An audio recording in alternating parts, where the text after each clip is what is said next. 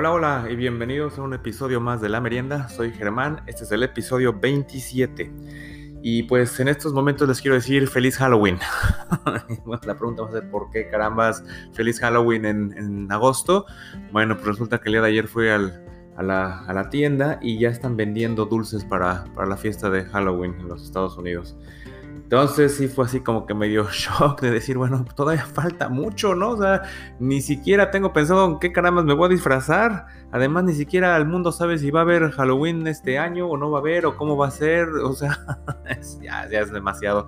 Por ahí ya también me dijeron el rumor de que en algunas tiendas hay, hay cosas de Navidad. Entonces, pues bueno, ya, ya las fiestas hacen en cualquier momento. Entonces, pues bueno, si, si necesitan dulces de, de, de Halloween, pues ya, ya los pueden conseguir. No sé si los si se los puedan aguantar para no comer de aquí a que, a que llegue el día del evento, pero pues bueno, ya, ya los puedes conseguir, qué, qué buena noticia, ya, ya podemos estar tranquilos. Pero bueno, regresando a lo nuestro, bienvenidos a este episodio más. Eh, recuerden que me pueden seguir en Twitter, en la merienda podcast, arroba podcast merienda, donde pongo muchas cosillas interesantes. Y pues bueno, el programa del día de hoy tengo muchas cosas de qué hablar, muchas cosas interesantes y divertidas. Espero que les guste y que pasen un rato muy agradable. Entonces, esta es la merienda, episodio 27. Comenzamos.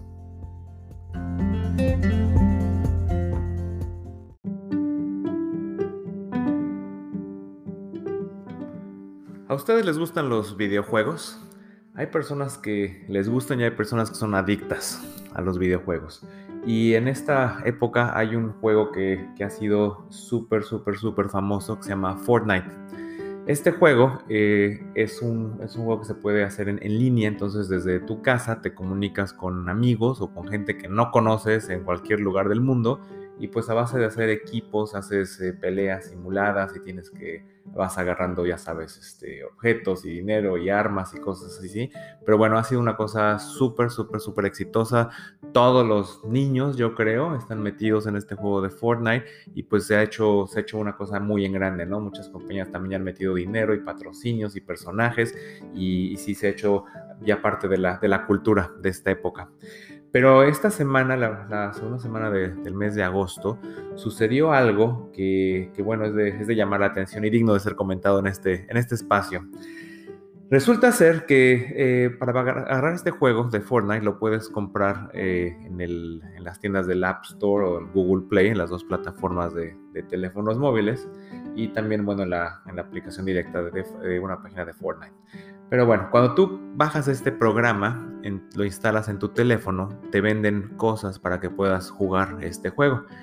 Y por reglas del Apple Store o de Google, Play, cuando tú compras algo dentro de una aplicación, lo debes de comprar a través de la Apple Store o la Google Play Store, de esas tiendas. No lo puedes comprar directamente, eso no está permitido. Y esto es pues por fines de dinero, ¿no? Entonces, cada que tú compras algo dentro de un app, el 30% de la ganancia se va hacia Apple, por ejemplo. Entonces, pues bueno, así es la vida, así ha sido, etcétera. Pues resulta que este, este juego de Fortnite, el pasado jueves, sacó una nueva versión, una, este, una nueva versión de su juego. Y en esta versión lo que cambian es de que puedes ya comprar eh, todo lo que requieras para jugar este juego dentro de la misma app del juego. Ya no necesitas ir al Apple Store o a Google Play. Entonces, pues esto les quita el 30% de las ganancias a, esta, Apple, como lo había mencionado. Y pues bueno, esto es algo que ellos quieren pasar Fortnite hacia los consumidores. En lugar de que pagues, no sé, 10 dólares por algo, te va a costar ahora 8 dólares. Entonces, pues bueno, sí es un, es un ahorro para la gente. Pero pues a Apple no le gustó. Entonces, digo, estamos acostumbrados de que siempre Apple es la, compañía buena, ¿no? La compañía innovadora, etcétera, pero pues ahora sí le están pegando en algo duro, entonces sí les dolió, entonces Apple inmediatamente cortó relaciones con la, compañía Epic, que es la que hace este juego, y lo sacó del Apple Store, entonces ya no puedes conseguir el, juego de Fortnite en la Apple Store. Entonces lo que dijeron, bueno, ok, sale, bye, vamos a hacerlo ahora con, con Google. En la tarde sacaron su su nuevo update de la, app y e hicieron lo mismo. Ya no podía, ya no tenías que ir a la Google Play Store para poder comprar algo. Entonces a Google tampoco le pareció, también los cortaron. Entonces ya no puedes conseguir este juego en estas dos plataformas. Entonces, pues de ahí eh, Epic, la, creadora de este juego, y metió una demanda empezando con, contra Apple, ¿no? Por, por monopolio, porque pues, están, están controlando absolutamente todo. Pero lo más curioso de toda esta noticia fue la manera en que lo que hizo Epic para reaccionar ante la situación esta. Hace mucho tiempo, hace ya más de 30 años, eh, hubo un comercial famosísimo de Apple, el primer comercial que se hizo eh, del Apple Macintosh, allá en 1984. Este comercial se, sacó para, para, el Super Bowl de ese mismo año, en enero, y fue un comercial que, que causó sensación, generó millones de ventas y es la historia de, cómo la computadora va, a ser, va, a ser, algo mejor en el mundo, ¿no? Si ustedes no han visto este, este comercial, que de hecho se llama 1984, está basado en el libro de George Orwell, del mismo nombre, 1984. Ese libro fue escrito en 1949 y habla de una sociedad de 1984 que está regulada por una persona que se llama el Big Brother. Y bueno, el Big Brother ya saben de qué se trata y es una persona que está viendo todo y nadie puede hacer nada afuera de lo que se puede hacer y es un control total de la sociedad.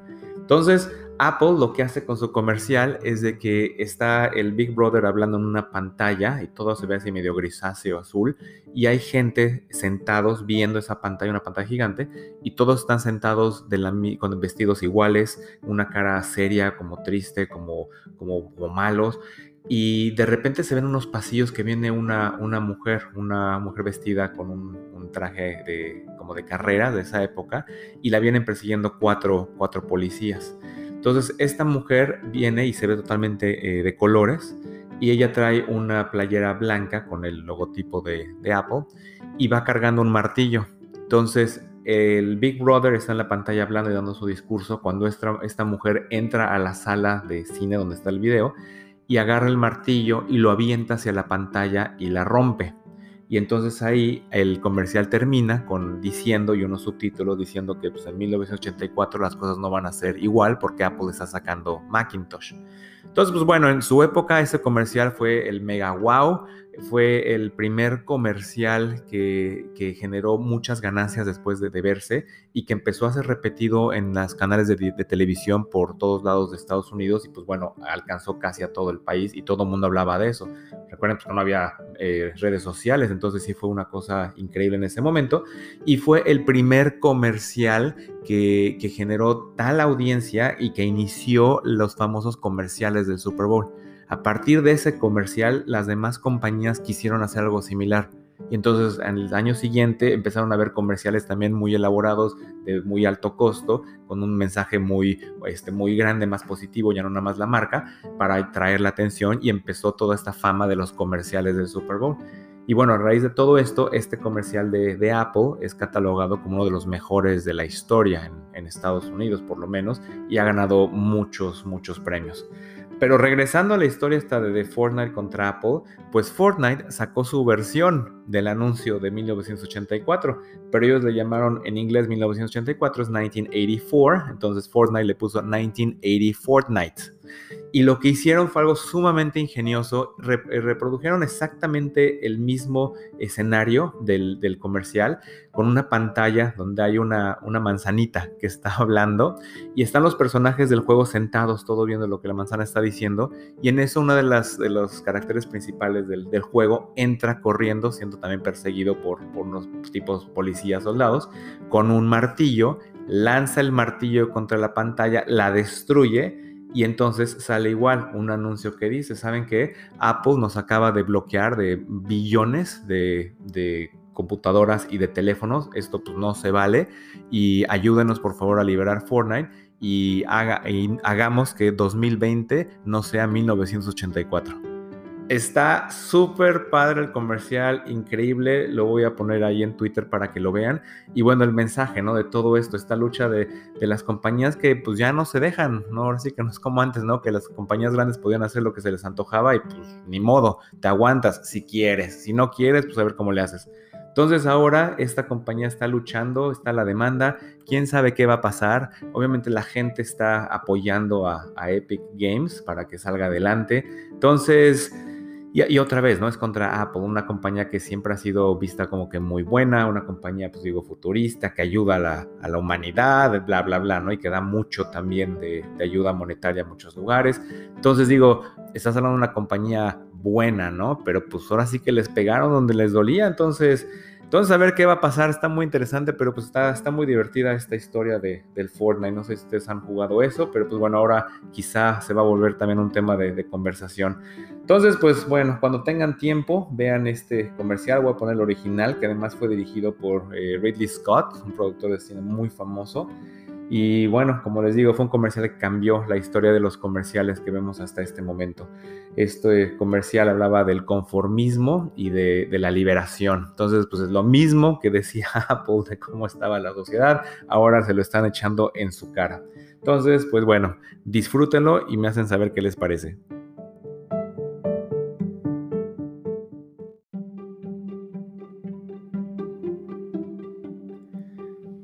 Recuerdan que comentaba hace unos episodios que el uso de las máscaras o de los cubrebocas ya, haciendo, ya se está haciendo algo de, moda y que la gente pues está comprando y diseñando muchas, muchos cubrebocas y bueno, ya se está haciendo un negocio, ¿no? Entonces, estaba leyendo por ahí que hay una persona, un, hombre de negocios chino que vive en Estados Unidos, que mandó a hacer la máscara más cara del mundo de cubrebocas. Esta máscara la mandó a hacer una compañía que se llama, es la casa Jewel, que están en Israel. Y esta mascarita es una mascarita que va a ser, todavía no está terminada, es una máscara de 18 quilates en oro blanco con 3600 diamantes y que le puedes adaptar filtros N99. O sea, ¿para qué? ¿No? Resulta que él dijo, bueno, yo les puedo pedir tres condiciones que me tienen que cumplir para hacer mi mascarita. Tiene que ser que los filtros estos N99 se le puedan adaptar porque son los estándares en Europa y en Estados Unidos. Segundo punto, tiene que estar lista antes del 31 de diciembre. Y el tercer punto, tiene que ser el cubrebocas más caro del mundo. Entonces, imagínense, la cosa esta va a pesar como 300, 400 gramos en tu cara. No sé cómo lo vaya a sujetar o, cómo va, a ser como un arnés o cómo. Porque además, como, o sea, ¿dónde lo va a usar? si en verdad va a salir a la calle usando esta cosa, cómo, ¿no? Y luego también, eh, esa, o sea, la gente que lo va a ver y, qué le va a decir, o, se lo va a estar quitando, o, qué, o la gente se lo va a tratar de quitar, ¿no? O sea, si ves una persona saliendo con esta, esta mascarita, la cual va a costar 1.5 millones de dólares, sea, 1.5 millones de dólares para tapar tu boquita y tu nariz. O sea, ya es demasiado, ¿no? Pero, pero bueno, pues la gente, pues sí puede porque puede, ¿no? Si lo puede hacer, pues qué bueno, bien por él. Y este, pues bueno, imagínense, si tiene su cubrebocas de 1.5 millones de dólares, ¿cuánto dinero tiene este señor, no? O sea, la casa en la que ha de vivir para poder tener esto. Pero pues igual, ¿dónde, dónde guardas esa máscara? ¿Qué la pones ahí junto a tu mesita en la, en la cama? Y luego cuando sales a comer, la dejas ahí en la mesa. Eh, no sé, no sé, ya como que está muy exagerado, ¿no? El asunto. Yo ando, yo ando feliz con mi mascarita que me costó como 20 dólares y ya con eso soy, soy feliz. Entonces, bueno, 1.5 millones de dólares, pues digo, si los tiene, qué bueno. La casa esta joyera pues, está muy agradecida, obviamente. Y pues digo, también esto genera trabajos. Entonces hay muchos joyeros que están trabajando en esto y bueno, por lo menos no van a, tener que perder su trabajo si lo queremos ver desde el punto de vista positivo, como siempre se deben de ver las cosas.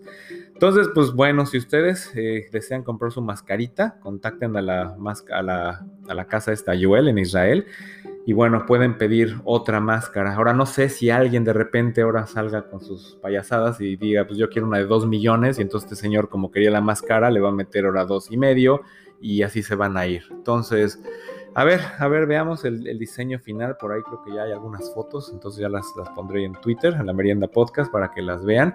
Y bueno, platiquemos de, cómo, cómo se ve esta máscara.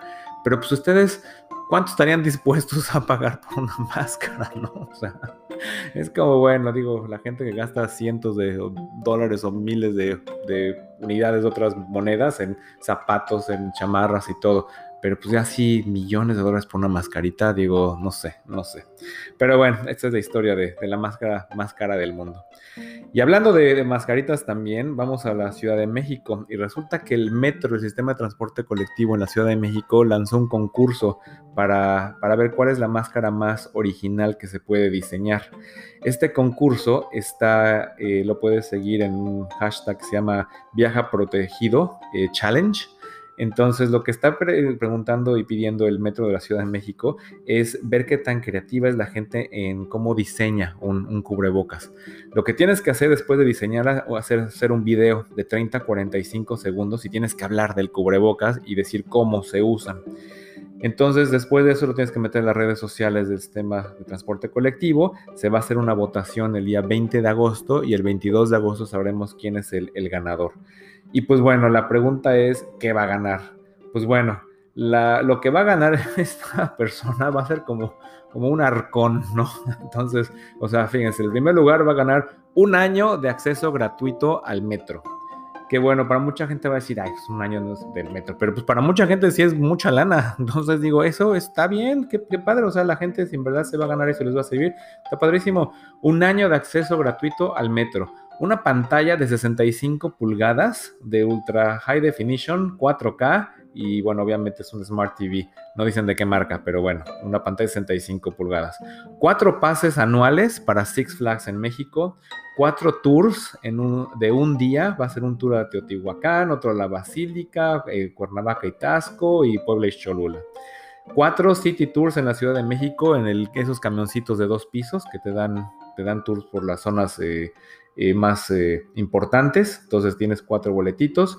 Una colección especial de productos changolos que resulta ser que son cosas como mochilas y cosas para la escuela con unos changuitos. Entonces, pues bueno, se va a llevar su, su paquete. Una despensa integral oro, que me imagino que no es de oro, nada más que así se llama, o es del color, porque el segundo lugar gana una de plata. Después, cinco encordaduras para guitarra eléctrica Jimmy West. Y ok, ¿eso qué? Cinco encordaduras para guitarra clásica, la valenciana y una playera Jimmy West. Pues me imagino que son cosas muy, muy importantes y muy buenas. Entonces, pues digo, si les gusta la música y tocan la guitarra, pues bien por ustedes. Pero pues si no, pues, no sé, digo, a lo mejor la vendes. Bueno, un par de tenis conmemorativos del 50 aniversario del metro. Eh, una colección de discográfica de Sony Music, que pues ya ahorita para qué te dan discos, pero bueno.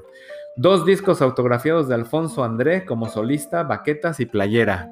Desconozco al señor André, supongo que es un gran músico y espero que les guste y, y los disfruten. Disco autografiado por Flor Amargo, playera y gorra. También la señorita Flor, no tengo el placer, pero qué bueno que está, que está apoyando esta iniciativa. Y al final, un disco autografiado por la tremenda corte. o sea, ¿qué tiene que ver la tremenda corte con Ananina y Rudecindo? Digo, no sé cuántas personas conozcan la tremenda corte, es un programa de radio viejísimo, viejísimo, cubano. Entonces, no, sé, no sé primero dónde caramba sacaron un disco autografiado de la tremenda corte. Yo creo que eso es lo más importante de este premio. Si consigues eso, ese disco se ha de valer bastante. Pero bueno, se me hizo muy, muy curioso todos los premios de, este concurso. El segundo lugar es casi lo mismo, nada más que nada más son seis meses de acceso gratis al metro. Y en lugar de una tele te dan una tablet. Eh, te dan también tus eh, eh, cuatro boletos a Six Flags, tus tours, tus encordaduras para guitarra eléctrica también te las dan, no tienes de qué preocuparte. Y también otro disco de la tremenda corte y de Alfonso André y Flor Amargo. Entonces, pues digo, está muy bien. El, tercer lugar, solamente son tres meses de acceso gratuito al, metro y lo demás es todo lo mismo. Entonces, pues bueno, valdría la pena estar echándole un ojo ahí a este, a este hashtag para ver qué es lo que la gente está poniendo. Viaja Protegido Challenge. Entonces estaré pendiente y ya publicaré eh, ahí en Twitter cuál es la máscara ganadora y bueno, apoyaremos al, al, video ganador. Y sí, estoy, estoy con mucha curiosidad de este disco autografiado de la tremenda corte. Pero bueno, pues si quieren participar, ya saben, hagan su video, manden en las redes sociales del Metro de la Ciudad de México y en una de esas se ganan su, su pase anual para, para el metro y todas estas cosas, incluidas, incluidas las encuadradoras para las guitarras.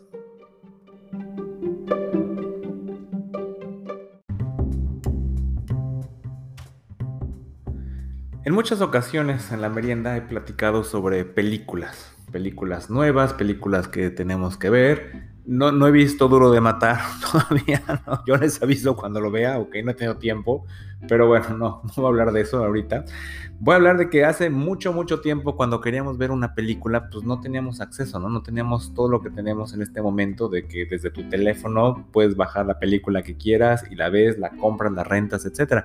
Antes, pues la vida no era así. No sé si se acuerdan de cuando, cuando existían los, las tiendas donde ibas a rentar eh, videos desde videocassettes, cuando empezaron los betas VHS, el videocentro y la cadena más famosa Blockbuster y después cómo se transformó hacia los DVDs e incluso a los inicios del Blu-ray y pues bueno, ya que empezó todo a hacerse en línea, pues estas, estas tiendas tuvieron que cerrar. Eh, pero bueno, les voy a comentar de la tienda, la última tienda del mundo de Blockbuster. Todavía hay una tienda, hay un pueblito en el estado de Oregon, en Estados Unidos, un pueblito que se llama Bend, y ahí existe la última tienda de Blockbuster. Es una cadena que en su momento más grande tuvo eh, 9000 tiendas en varios países. Y eh, ahorita pues nada más es esa tienda que es, eh, la compró una, una, persona y la sigue, la sigue eh, usando. Y siguen rentando DVDs, DVDs y Blu-rays. No sé cuántos tengan, pero bueno, la gente del pueblo sigue rentando. Entonces sí hay gente que todavía no hace el cambio a, a las, las plataformas en línea. Quizás son gente de edad mayor, pero no creo que eh, familias con hijos chicos estén rentando estos DVDs, pero bueno, hay gente que lo está haciendo. E incluso en esta época, con todo lo del coronavirus, etcétera, la gente de la tienda recibe los DVDs, los limpia, los, eh, les echa gel, les echa alcohol, lo que sea, y en algún momento al principio la tienda estuvo cerrada y ellos hacían, hicieron que podía llegar la gente y les daban en bolsas los DVDs para que se los pudieran llevar. Pero bueno, así eh, pensando en esto, y les voy a comentar otra, otra nota. ¿Recuerdan esas épocas cuando era ir a, la tienda, cuando era ir al, blockbuster a, escoger una película?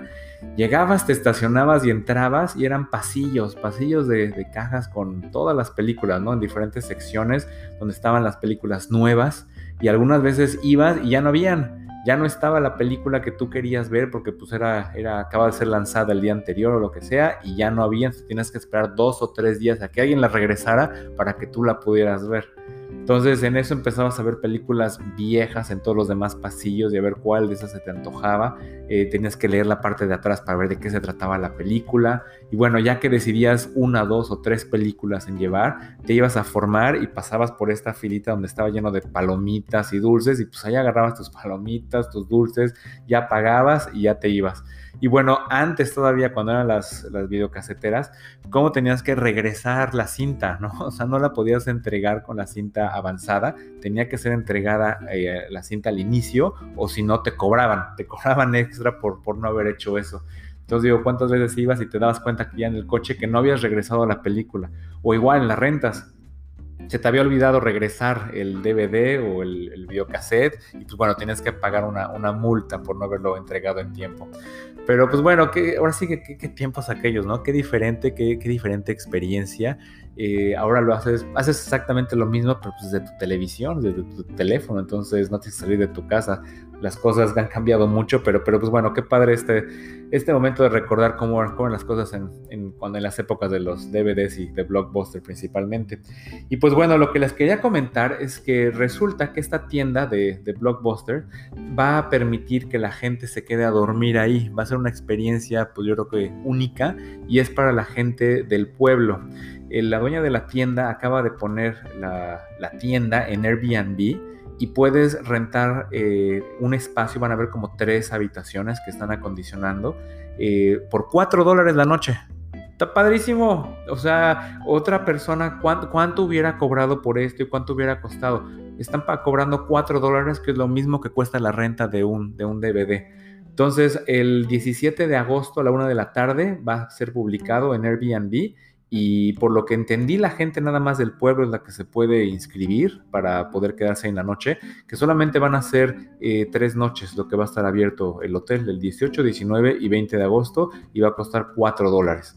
Entonces, eh, pues digo, es una experiencia donde te van a poner tu, una, como una sala con una televisión, obviamente, y vas a tener todas las películas disponibles para, para poder ver. Entonces, este, está, está simpático, está simpático el asunto. Eh, son nada más muy pocas personas lo que lo van a poder hacer. Seguramente hay gente en muchos otros lugares de Estados Unidos que pagarían miles de dólares por esta experiencia. Qué bueno que lo están haciendo así. O sea, no, no lo está haciendo esta persona por hacer negocio, sino más por una experiencia diferente. Entonces se me hizo súper, súper creativo, muy divertido. Y pues bueno, regresar a, estas tiendas, ¿no? De, Blockbuster.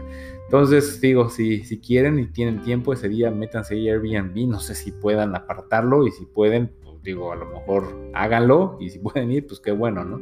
Esta tienda incluso eh, puedes todavía llamar por teléfono para que te den recomendaciones de películas. ¿Se acuerdan que también ibas a la tienda y luego de repente no sabías ni que ya no estaba la película que querías? Y entonces te acercaba una persona y pues, ¿qué, ¿qué, quieres ver? ¿Qué se te ocurre? Ya decías, pues, el género que te gusta, quién los va a ver, este, humor andas, etcétera, ya te recomendaban. Pues todavía puedes hacer esto, les puedes llamar por teléfono a la tienda, igual alguna persona de, los que atienden te, te, contestará y te va a hacer algunas preguntas y te va a dar recomendaciones para, para tus películas. Entonces, pues bueno, está súper retro, como se dice, esta, esta cosa, pero pues está, está, está bien pensado, está bien hecho todo.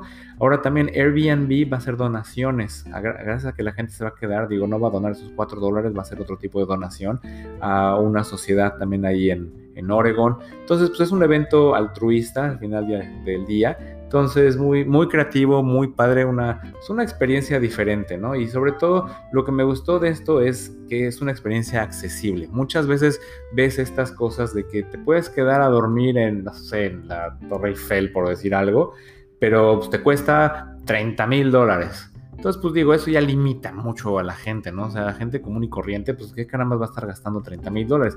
Yo sé que todos ustedes lo pueden hacer y qué bueno, qué bueno que lo puedan hacer, pero hay mucha gente que no. Entonces, que quedarte a dormir por 4 dólares, pues, está súper, súper entretenido, te quedas ahí con tus palomitas, vas ahí con tu familia, te pones ahí tu silloncito, te quedas viendo toda la noche o lo más que quieras. Entonces, está, está divertido, ¿no? Está divertido. Y aparte ahorita que la gente no puede salir de vacaciones a ningún lado o puede ir en viajes, entonces irte a quedar fuera de tu casa, aunque sea una noche, pues digo, también debe ser, debe ser algo bueno. Obviamente, pues están pidiendo que esta gente vaya con máscaras, que tenga distancia, este, gel antibacterial por todos lados, saben las manos, bla, bla, bla. O sea, lo están, lo están haciendo como se debe de hacer. Entonces, pues digo, está muy padre esto. Y pues bueno, para, para llegar a un hotel tienes que llegar en avión, ¿no? Muchas veces. Y entonces de ahí brincamos a lo que sigue. Resulta ser que eh, una aerolínea en, en, Europa que se llama Highfly eh, hizo mantenimiento a uno de sus aviones, esos aviones Airbus 380, que son los aviones gigantes de, de dos pisos. Y pues tenía que probar que el avión eh, ya no tuviera problemas. Entonces lo que hicieron fue postear en su página, en sus redes sociales, que el avión iba a hacer un vuelo a muy baja altura sobre un área de unas playas en Portugal.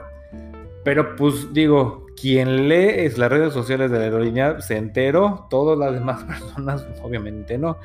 Entonces la gente, imagínense que están ustedes en la playita, están ahí eh, acostaditos, bien, eh, ahora sí tomando el rayo del sol, están caminando, están echando la botana, están en el mar y de repente empiezan a escuchar un ruido y de repente ven que viene un avión volando sobre la costa a una altura, eran 250 metros de altura, que pues digo, sí es, es una distancia grande, pero pues no en términos de avión.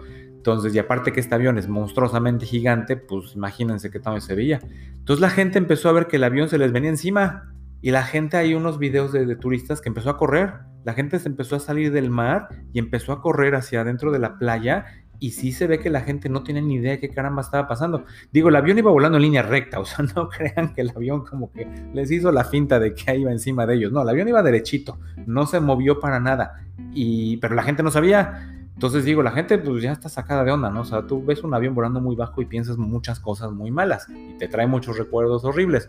Entonces, imagínense el susto de esta gente cuando ve eso, siendo que era un vuelo nada más de práctica y que la aerolínea pues avisó. Avisó en las redes sociales, si lo viste, qué bueno, si no lo viste, pues ni modo. Pero bueno, yo avisé. Y entonces, este, bueno, esta fue la, historia de la playa esta de Portugal, pero, pero pues sí, ¿no? O sea, ¿qué, ¿qué, harías tú? Estás sentado en la playa y de repente escuchas ruido y ves que viene un avión sototote cerquita volando enfrente de ti. O sea, te quedas, te mueves, ¿qué haces, no? pues mucha gente lo que hizo fue filmarlo. es lo que hace la gente cuando, cuando le entra el pánico. Y pues bueno, ya para cerrar la parte de, viajes de, de, la merienda, resulta ser que si quieres viajar gratis en alguna aerolínea, lo puedes hacer en las aerolíneas de Mongolia, siempre y cuando tengas un bebé a bordo. Resulta que en, julio una señora abordó un vuelo de, Estambul, de Turquía, hacia Ulaanbaatar, en Mongolia, y la señora estaba embarazada, iba a tener gemelos además. Y ella tenía siete meses de embarazo, seis meses y cachito. Pues en pleno vuelo, ¿qué creen? Que los, ah, los niños, las niñas en este caso, deciden hacer entonces, supongo que estaban volando en un lugar donde no podían ya aterrizar, eh, no estaban cerca de alguna ciudad, no lo sé, pero pues total, los niños nacieron a bordo del avión. Entonces, imagínense la escena, o sea, como película. La señora esta de repente entra en labor de parto, pues, con dolores, eh, yo no sé qué tan tranquila o qué tantos gritos o cómo. Luego también los, los sobrecargos, pues ya que les echan el paquete, obviamente pues fue alguien de algún doctor aquí que nos pueda ayudar, pues ojalá hubiera habido uno, no sé si hubo, no sé si no, no sé cómo fue, acondicionar ahí pues unos asientos, ¿no? Para que la, la pobre mujer se acostara y tuviera sus bebés y pues bueno, ya ahora sí que nazcan y cómo queda todo y la limpieza y los demás pasajeros ahí al lado viendo. No, no, no. O a lo mejor la pusieron una sección y cerraron la sección. Quién sabe cómo haya sido, pero se imaginan eso, que vayan en un vuelo y de repente una señora entra en labor de parto y que no haya doctor y que les pregunten a ustedes si quieren ayudar. Pues digo, mucha gente yo lo que dijo, pues yo le entro, ¿no? Le ayudo en lo que sea. Y digo, es un, afortunadamente, ahora sí que el parto se da porque se da y es un proceso natural, siempre y cuando, pues digo, no haya complicaciones, ¿no? Los bebés vengan, vengan, estén en posición para nacer y pues todo se desarrolle bien. Obviamente, pues se pueden morir los bebés y la mamá, y este, pues, yo creo que la gente del susto, ¿no? Si algo, algo más les pasa o algo, algo sale mal. Digo, afortunadamente la señora y los bebés estaban bien, nacieron bien. Y bueno, a raíz de esto, la aerolínea de Mongolia les dio boletos de por vida a las dos niñas y a la mamá. Entonces, pues bueno, fue un, fue un final feliz eh, en los cielos de, de, Mongolia. Y bueno, si no, alguna vez me ha tocado en un avión una persona que se siente, se siente mal y sí, la acostaron ahí en el pasillo del avión y creo que sí había un doctor que como que lo empezó a ver, pero pues bueno, ahí la pregunta era si el avión lo iban a aterrizar no. Obviamente la gente empezándose a quejar de que bueno, es aterrizan el avión, voy a perder mi conexión, voy a llegar tarde a mi casa, tengo prisa, etcétera. Mientras tanto, la otra persona tirada en el piso que se sentía mal. Al final de cuentas, creo que ya no pasó nada, este, pudimos seguir y llegamos donde llegamos y ya entró una ambulancia, se llevó al señor y pues bueno, espero que todo, todo haya salido bien. Pero bueno, eso es diferente a tener un bebé en un avión, ¿no? Eh, tengo un, conocido que trabajé con él en algún, otro, otro tiempo. Él eh, vive en, Canadá y cuando su, mamá estaba embarazada de él, estaban manejando en una, en una tormenta de nieve. no sé en qué parte de Canadá, pero el chiste es de que iban manejando de punto A a punto B y la señora entra en labor de parto. Entonces ahí sí fue la, la mamá con el papá y creo que en la cajuela del coche nació esta persona. imagínense. Entonces, de que, el bebé nace, nace. Pero pues bueno, ojalá siempre, siempre y cuando todo, todo venga bien, ¿no? Entonces es la historia de este amigo que le gusta contar que nació en la cajuela de, de su camioneta en un, en un bosque en Canadá en medio de una tormenta de nieve, como de película. Pero bueno, ¿ustedes alguna vez han visto algo así en, algún avión o en algún camión o en barco? ¿Alguna gente que, que tengan que bajar, sacar, que algo les suceda o cómo los atienden o algo? Digo, me gustaría saber si alguien me, me puede dar algún ejemplo de esto, se los agradeceré. Y pues bueno, ustedes siempre vayan con, con, sus precauciones, ¿no? Entonces cuídense mucho cuando viajen y bueno, si pueden, no viajen cuando estén embarazadas. Digo, muchas aerolíneas ya no te dejan viajar en ese momento. No sé aquí por qué. Bueno, se adelantó sí dos meses, pero muchos no te dejan ya después de los seis meses de embarazo. A lo mejor porque no quieren dar boletos gratis a toda la familia.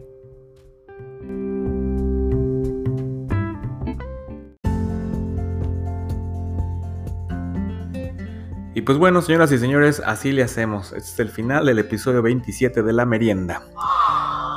Espero que se hayan divertido, que les haya gustado. Muchas gracias por estar conmigo. Si les gusta esto, por favor pasen la voz para que más gente venga a merendar. Y pues bueno, que tengan buena semana, buen fin de semana. Eh, nos vemos en Twitter, en la merienda podcast, arroba podcast merienda. y ya regresaré con, con, más cosas divertidas para contarles. Entonces espero que hayan pasado un buen rato. Este fue el episodio 27. Germán, fuera.